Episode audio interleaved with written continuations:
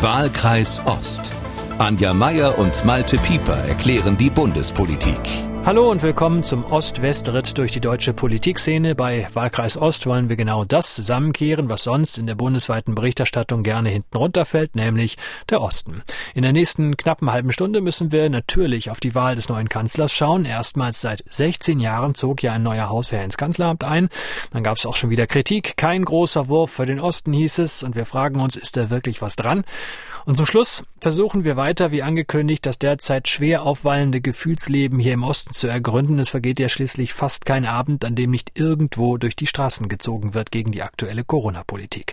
Anja, unsere Beobachterin in Berlin, lass uns noch mal kurz reinhören in diesen Mittwoch, 8. Dezember 2021. Herr Olaf Scholz hat die erforderliche Mehrheit von mindestens 369 Stimmen erreicht.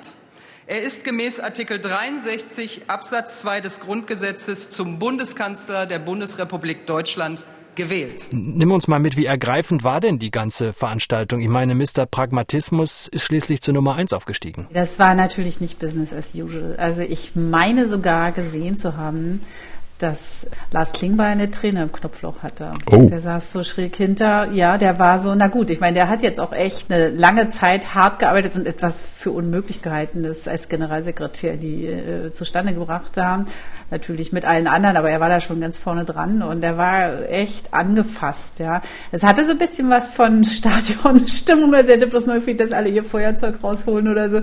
Das war, ich glaube, viele Sozialdemokratinnen und Sozial Sozialdemokraten haben das nicht wirklich für möglich gehalten. Und äh, es liegt ja auch nicht nur an ihnen, es lag ja auch ein bisschen daran, dass die Union sich im Wahlkampf entschieden hat, sich lieber lautstark zu streiten, ja und in der Corona-Krise den eigenen Koalitionspartner madig zu machen. Also das äh, spielt auch eine Rolle. Aber es war schon, also ich habe mich auch ein bisschen gefreut. Das war irgendwie so eine, auch ich weiß nicht, wie es dir geht, aber man hat ja so das Gefühl, Merkel war irgendwie, auf die werden ja jetzt große äh, Abschiedslieder gesungen und so, aber jetzt kommt was Neues und das fühlt sich eigentlich auch ganz gut an. Auf jeden Fall PR-technisch hatte das neue Bündnis ja an jeder Stelle was zu bieten. Über Olaf Scholz, der zu Pro7 und direkt zu den jungen Leuten geht, haben wir schon gesprochen. Aber auch äh, am äh, Mittwoch äh, gab es ja dann diesen Reisezirkus, den es immer gibt, aus dem Parlament zum Bundespräsidenten hin und zurück, hier ernennen, da ernennen, da vereidigen. Wer sagt, so war mir Gott helfe und so weiter und so fort, müssen wir alles nicht ja, nochmal genau. durchkonjugieren.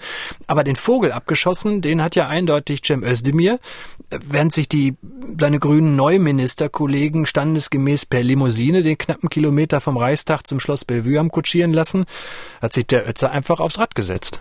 Ja, cool, oder? Der, der, daran, also, der, also man sieht ihn ja öfter hier in Berlin. Viel, übrigens viele grünen Politikerinnen und Politiker fahren hier mit dem Rad und nicht nur Grüne, also ziemlich viele.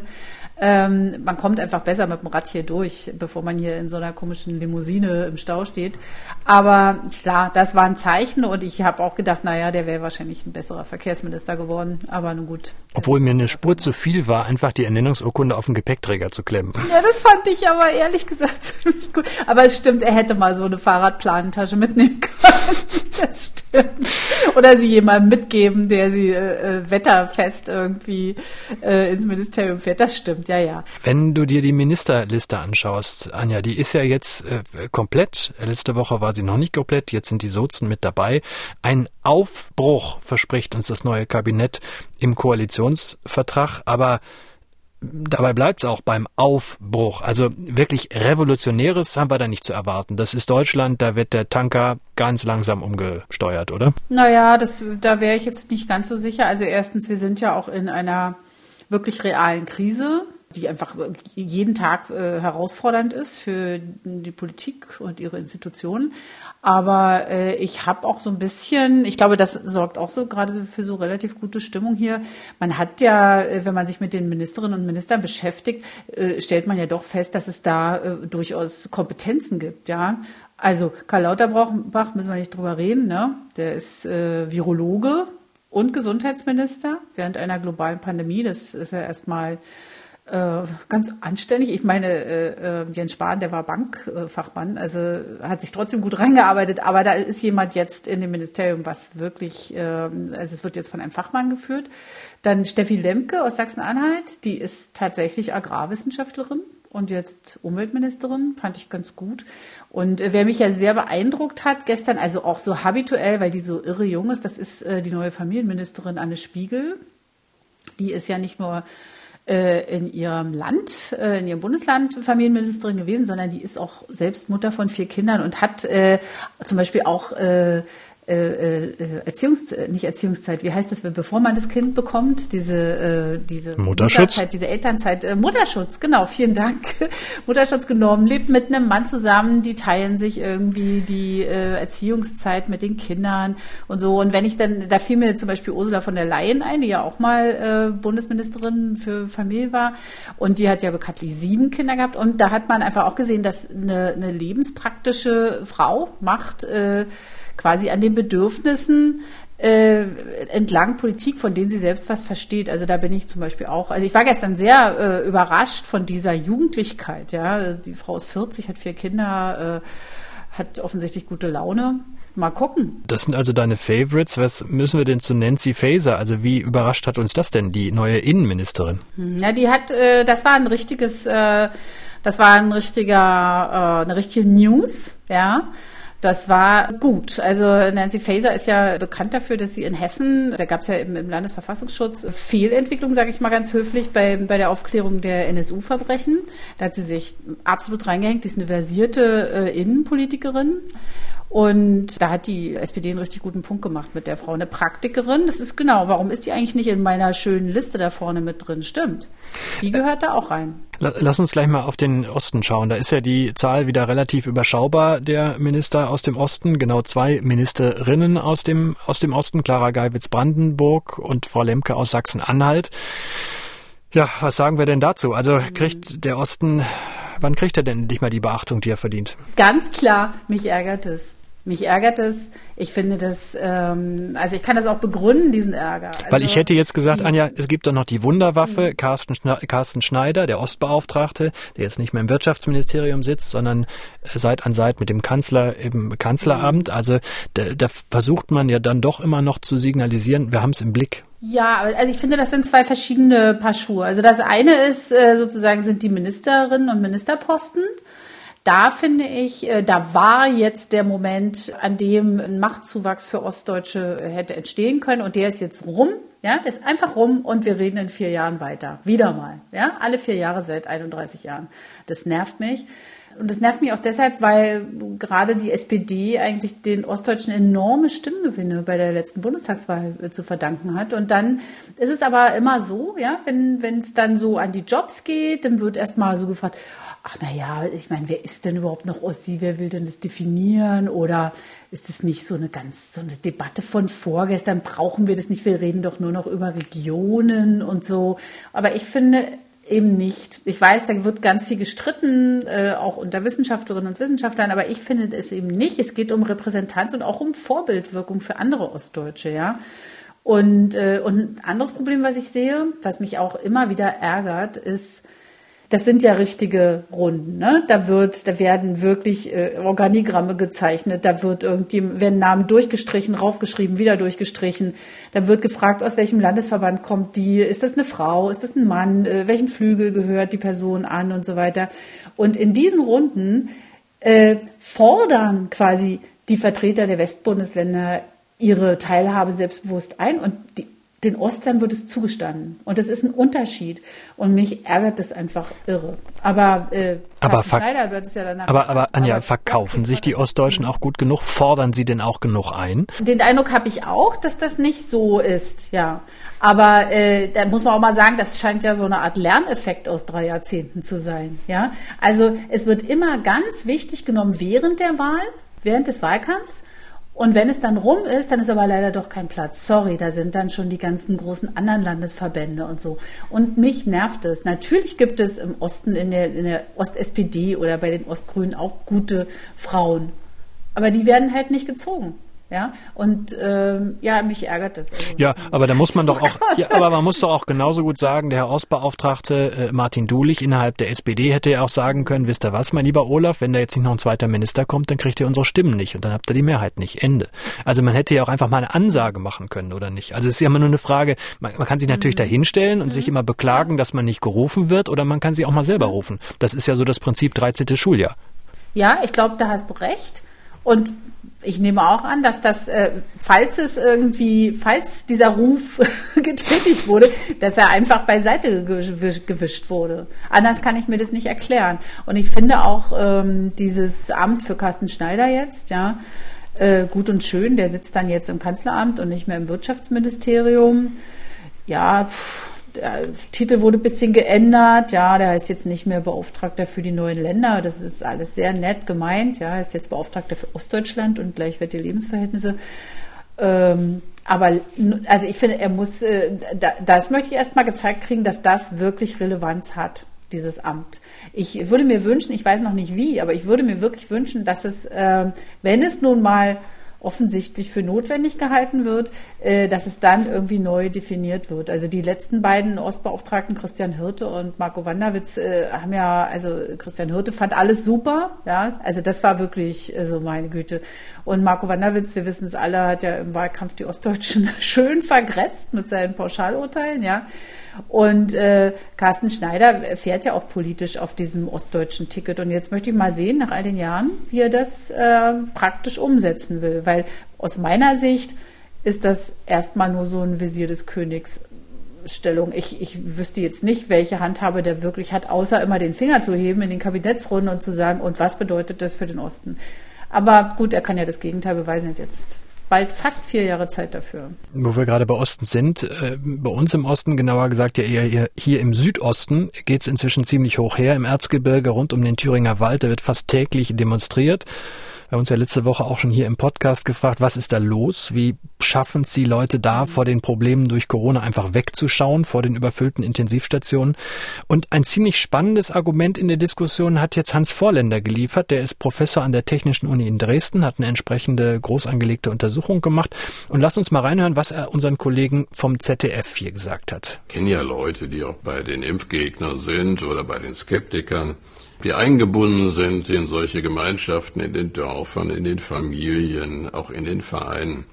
Und die da aus ihrer Gegnerschaft beispielsweise gegen Impfen oder gegen die Maßnahmen der, Staatsregierung nicht gesichtswahrend rauskommen. Das ist für manche ein echtes Problem. Das heißt, die warten eigentlich auf Erlösung durch Regeln, die von außen kommen.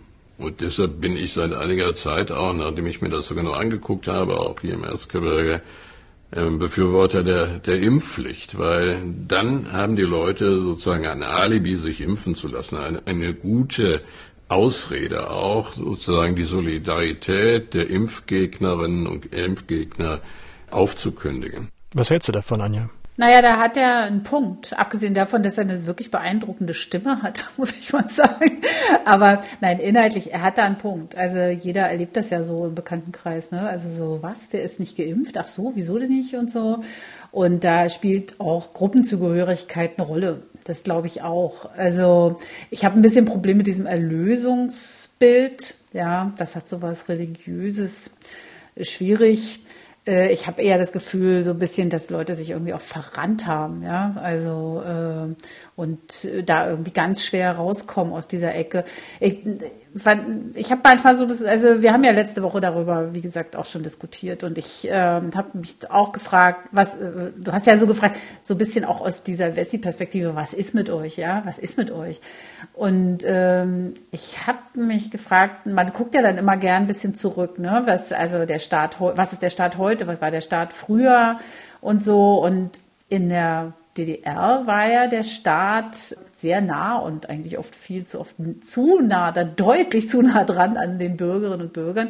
Und so ein bisschen die Message war so, ohne Gruppe bist du nichts, ne? Scher lieber nicht aus, falls doch, Ausreiseantrag oder sowas, ja, oder Schwerter zu Flugscharen, dann, dann holen wir dich zurück. Ne? Also wir ziehen dich ganz fest an unsere Brust. Und äh, das hat, das hat ja, das wollten ja die Ostdeutschen nicht mehr. Ne? Dafür sind sie auf die Straße gegangen. Diese, diese Obrigkeit wollten sie nicht mehr. Aber dann nach der Wende war dann so ein Staat, der den Individualismus ganz groß geschrieben hat. Ja, also sei deines Glückes Schmied, jeder kann es schaffen und so. Und das war natürlich unter den Nachwendebedingungen ganz schwierig für die Leute. Und da hat sich auch ein Staat gezeigt, der zwar einerseits die absolute Freiheit äh, die irgendwie gelassen hat, aber der auch äh, restriktiv und herzlos sein konnte. Also etwa bei Hartz IV oder bei der Treue, bei den Treuhandvorgängen und so weiter. Und jetzt sind wir 30 Jahre später an so einem Punkt, wo genau dieser Staat, ja, und seine Institutionen äh, Solidarität fordern plötzlich.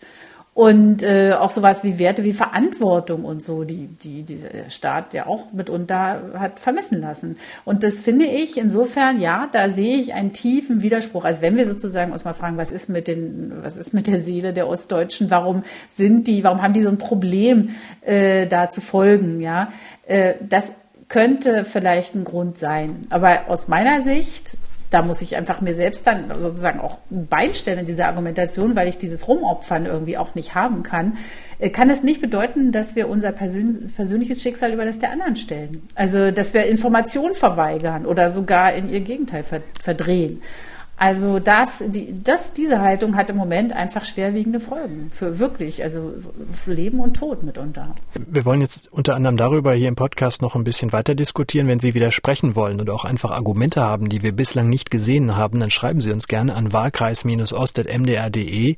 Anja, du wohnst ja auch auf dem Dorf und du weißt auch, was das heißt, wenn es um Dorfgemeinschaft geht. Aber es gibt ja auch die andere These, die sagt, man darf sich auf diesen Druck auch nicht allzu sehr einlassen, also auch auf dieses ganze Gerede. Auch dazu habe ich ein kleines Tonbeispiel. Professor Thomas Kliche kümmert sich an der Fachhochschule Magdeburg-Stendal um politische Psychologie und der hat einen ganz klaren Standpunkt, wie man mit den Protestierenden, mit den Impfzweiflern, mit den Impfkritikern umgehen soll. Und da müssen wir uns jetzt wirklich mal ganz warm anziehen. Wir haben in unserer Gesellschaft Standards dafür Regeln erarbeitet, welche Ansichten mit unseren Werten und den bekannten Tatsachen so unvereinbar sind, dass wir sie für ziemlich schwachsinnig halten und keine Zeit reinstecken. Also wenn jemand sagt, die Erde ist eine Scheibe, dann darf er das denken, aber dann wird er nicht mehr ernst genommen. Und wir müssen uns klar machen, Querdenker sind direkt und indirekt für den Tod von Menschen verantwortlich. Nicht nur durch Verbreitung dieser Krankheit, sondern auch durch die Blockade von Pflegebetten, durch die dann andere Menschen leiden, Operationen verschoben werden und so weiter. Kaum hatte er das bei MD aktuell ausgesprochen, dann kam auch schon der Widerspruch, geradezu verzweifelte Anrufer, so wie dieser Hörer aus Sachsen-Anhalt. Ich würde mich riesig freuen, wenn Sie einfach nur die Thematik auch äh, mit zum Thema machen, dass es sehr viele Mitmenschen gibt, die nicht Querdenkern angehören, nicht rechtsgerichtet sind und einfach äh, auch gut informiert sind in den öffentlichen Medien, gut, aber in eine Schublade stecken lassen. Danke sehr, auf Wiederhören. Ist es genau dieses Spannungsfeld, in der diese Diskussion jetzt stattfindet, diese deutliche Ansage, wer glaubt, die Erde ist eine Scheibe, mit dem rede ich nicht mehr, und die anderen, die sagen, können wir vielleicht mal auf meine Situation gucken? Ja, das ist eigentlich ziemlich gut. Äh, diese, diese beiden Pole sind gut äh, dargestellt, weil ich würde nämlich beiden auch äh, beipflichten. Also ich finde sowohl, dass äh, Thomas Kliche recht hat, dass der irgendwie sagt, also Leute, äh, wenn ihr euch dümmer stellt, als die Polizei erlaubt, dann weiß ich auch nicht, da brauchen wir eigentlich nicht weiterreden. Aber der Hörer hat ja auch recht. Also und man muss auch mal sagen, er geht da in einen Widerspruch und der wird ja hier auch gesendet. Also es ist ja jetzt nicht so, dass wir da irgendwie jetzt das nicht äh, zur, zur Kenntnis nehmen oder nicht verbreiten würden. Insofern, ja, das sind alles, ich glaube das auch, das hat ja Olaf Scholz auch, glaube ich, gesagt am Abend nach seiner Wahl, dass sozusagen äh, nicht alle in einen Topf geworfen werden dürfen. Das stimmt, aber ich meine, das sagen wir jetzt auch seit zwei Jahren, fast zwei Jahren. Und äh, wir, wir sind jetzt in der vierten Welle. Das offensichtlich äh, führt das zu nichts Gutem. Also es, wir müssen es ja nur mal konkret wenden. Ja, ich, ich habe alte Eltern, die gehen nicht mehr raus. Und so und sie sind an demselben Punkt damit wie vor ein und einem Dreivierteljahr. Und so geht's doch ganz vielen. Oder Kinder, die irgendwie äh, Kontaktperson eins, Schule auf, Schule zu, Maske auf, Maske zu. Was ist denn das für eine Kindheit? Irgendwie müssen wir hier mal an einen Punkt kommen als Gesellschaft, wo wir uns dem gemeinsam stellen. Und ja, das erfordert natürlich auch eine gewisse wie soll ich sagen, also eine gewisse Bereitschaft, irgendwie auch Kompromisse zu machen. Und ich finde, diese Mehrheitsgesellschaft, ich finde, die macht auch ganz schön Kompromisse. Hat sie bis jetzt gemacht, finde ich. Und jetzt ist irgendwie auch mal echt genug diskutiert. Ich wünsche mir auch, dass das vorbeigeht, dass, es, dass wir uns dem gemeinsam irgendwie widmen und gemeinsam eine Lösung finden. Eine ganz, also 100 Prozent eine Mehrheit dafür werden wir ohnehin nicht finden. Das wird nicht passieren. Anja, wir waren ja in der letzten Woche ziemlich ratlos und konnten uns nicht wirklich erklären, woher dieser Gegenwind, dieser Protest, also woraus der sich speist. Wir haben um Mithilfe gebeten und ich war regelrecht ergriffen, was da alles bei uns unter Wahlkreis-ostet-mdr.de eingetrudelt ist, wie ausführlich, wie hintergründig, aber auch wie hilfreich die Argumente sind, die Sie uns äh, geschrieben haben. Wir kriegen jetzt nicht alles weg, das alles mal zu besprechen, aber Herr Bellmann zum Beispiel aus Thüringen, der zieht zu den jetzigen Protesten Parallelen zur Wende 89. Er sagt, ich stand auf der Seite, die die DDR reformieren wollten. Auf der anderen Seite standen die, die den Anschluss wollten, um möglichst schnell in die blühenden Landschaften zu gelangen, die Helmut Kohl kurz zuvor versprochen hatte. Und hier liegt das Missverständnis, sagt Herr Bellmann.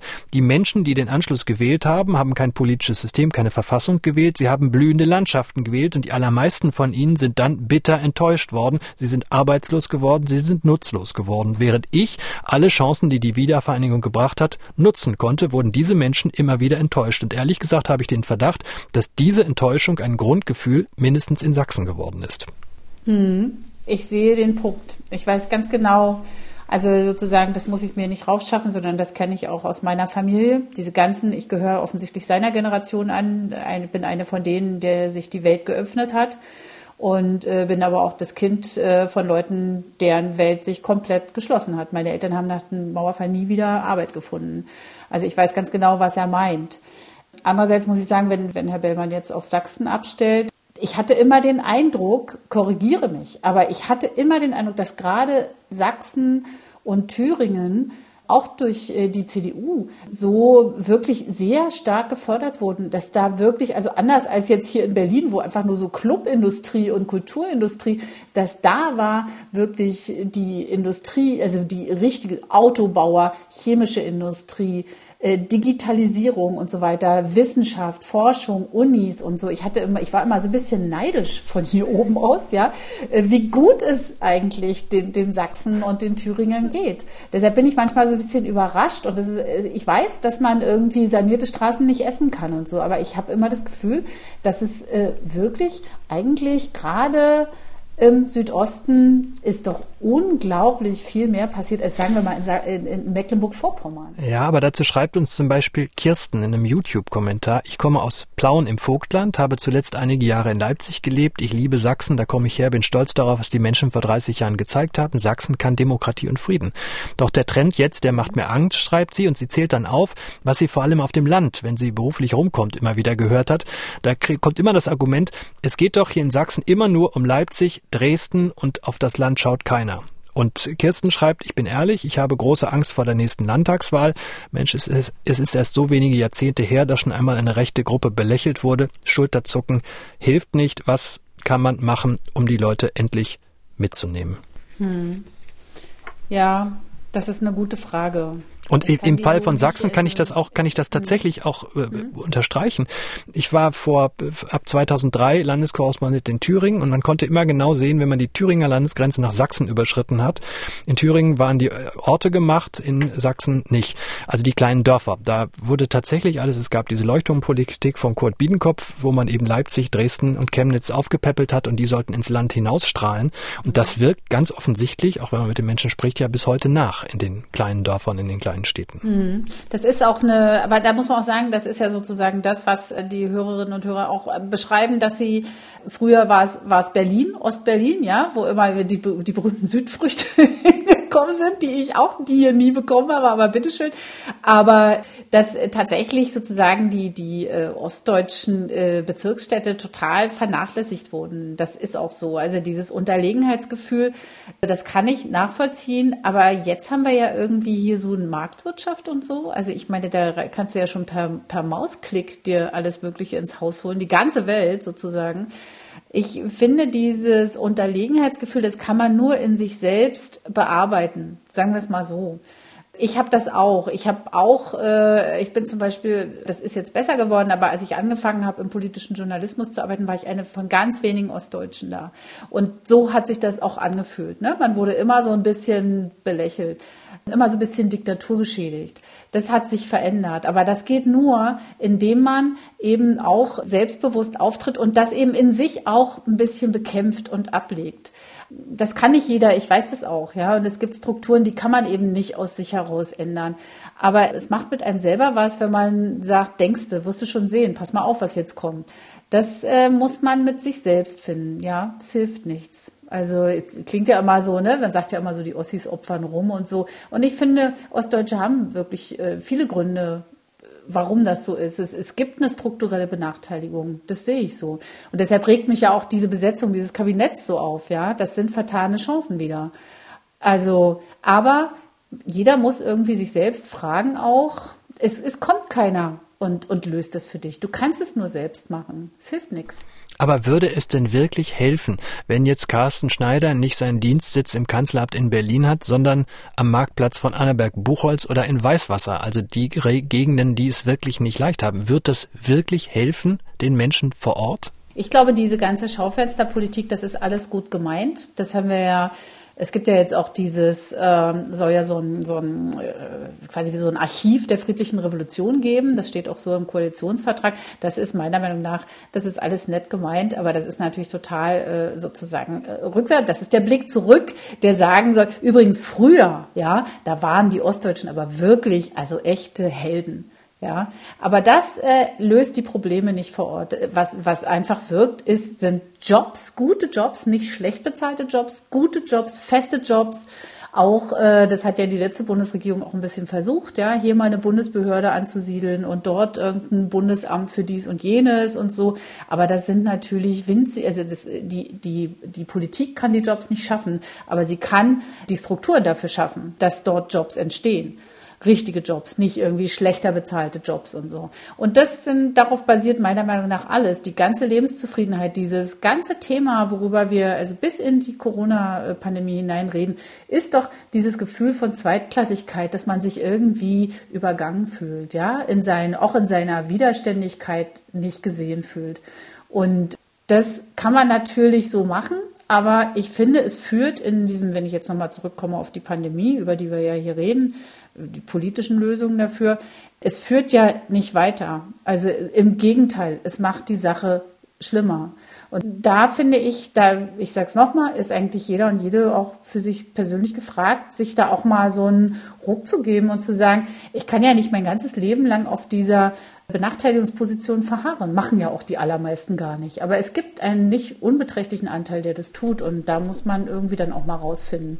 Und die Politik muss ihren Teil dazu tun. Absolut. Da bin ich sehr gespannt, ob das jetzt gelingt. Erstmal sieht es nicht so aus. Dann machen wir einen hörbaren Punkt. Ich würde nämlich gerne zum Schluss nochmal die Schwarmintelligenz bemühen, weil wir beide ja nicht im Erzgebirge leben, wir beide leben nicht in Ostsachsen, wir beide wohnen auch nicht im Thüringer Wald, also da, wo im Moment immer noch am meisten äh, auf die Straße gegangen wird, wo am meisten protestiert wird, da wo die Impfquote auch am niedrigsten ist. Sachsens Ministerpräsident Kretschmer sagt ja seit längerem, es hat unter anderem mit Telegram zu tun, mit den sozialen Medien, dass sich Menschen nur noch in geschlossenen Glocken bewegen und er hat es dann so formuliert. Wer über Monate oder Jahre nur noch Lügen hört, der weiß nicht mehr, was die Wahrheit ist. Diese Leute sind der festen Überzeugung, dass sie geschippt werden, dass es gar nicht Corona gibt und, und, und diese ganzen Verschwörungstheorien, die wir kennen, die sind davon fest überzeugt. Und wer davon überzeugt ist, wer, wozu neigen diese Leute? Was macht das mit denen? Und deswegen ist es äh, wichtig, dass wir die Sache klären. Und da würde mich wirklich äh, die Meinung interessieren. Wird ja Leute unter unseren Hörern geben, die damit zu tun haben, die Menschen kennen, die so eingefangen sind. Wie diskutiert man am besten? Wie holt man die da raus aus der ganzen Nummer? Da wären wir sehr für Anregungen gespannt unter wahlkreis-ost.mdr.de, wahlkreis-ost.mdr.de. Und ansonsten, Anja, hören wir uns in der nächsten Woche wieder. Kurz mhm. vor Weihnachten machen wir quasi Weihnachtsspezial und blicken auf das ganze Jahr zurück, was sich in Deutschland äh, getan hat. Äh, von äh, einem, ich glaube, er war zwischendurch der beliebteste Politiker überhaupt, Jens Spahn, bis ein bisschen zum gefallenen Engel. Jetzt kommt Karl Lauterbach groß raus von Olaf Scholz, ganz zu schweigen. Ich freue mich auf nächste Woche, Anja. Ja, ich freue mich auch. Es war ein bisschen äh, manchmal sehr tiefgründig, aber ich finde es eigentlich gut, dass wir so miteinander reden können und aber auch ein bisschen lustig sein können immer mal wieder, Gott sei Dank. Wahlkreis Ost, unseren Podcast hören Sie auf mdr.de in der ARD Audiothek, bei Apple, Spotify, Amazon, YouTube und überall sonst, wo es Podcasts gibt. Abonnieren Sie uns auch gerne, dann bekommen Sie jede neue Folge automatisch. Anja, bis nächste Woche. Tschüss. Wahlkreis Ost. Anja Meier und Malte Pieper erklären die Bundespolitik.